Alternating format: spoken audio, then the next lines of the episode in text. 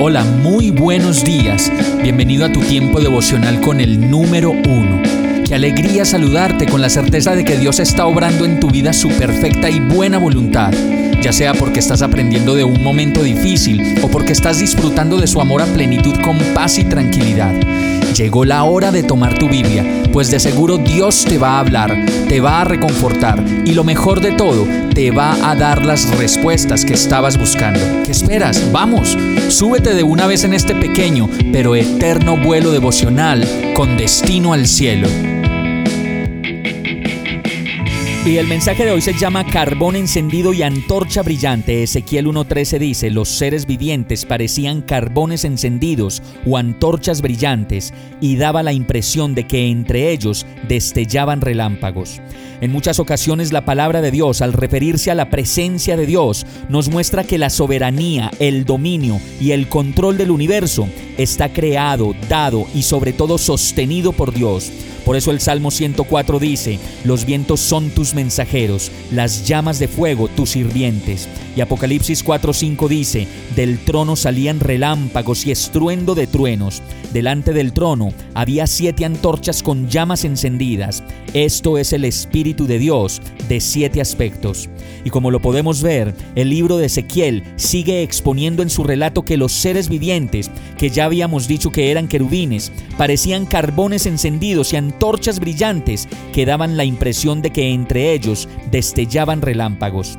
Todo esto indica que estos querubines estaban llenos de la presencia de Dios.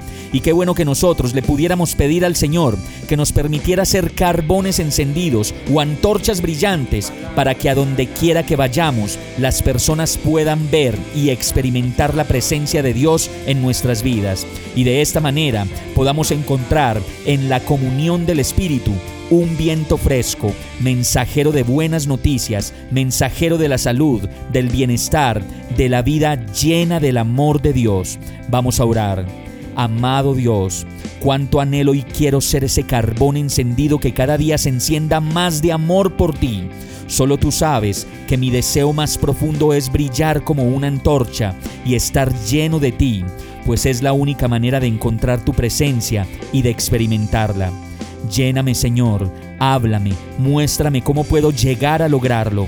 Solo te pido que el viento fresco de tu Santo Espíritu me traiga la paz, me traiga la convicción y el deseo que necesito para lograrlo. En el nombre de Jesús te lo pido, agradecido y confiado de que ya lo estás haciendo en mi vida.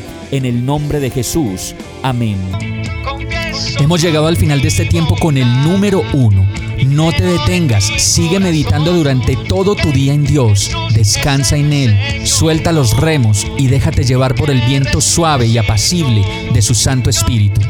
Solo compártelo con quien lo necesite y ames. Hoy, de la mano de Dios, todo será un gran día. Para más información visita nuestra página www.iglesiabierta.com o llámanos al 313-334-0116. Oramos y rogamos para que cada día te enamores más de Dios y para que no pares de pasar todo tu tiempo con el número uno.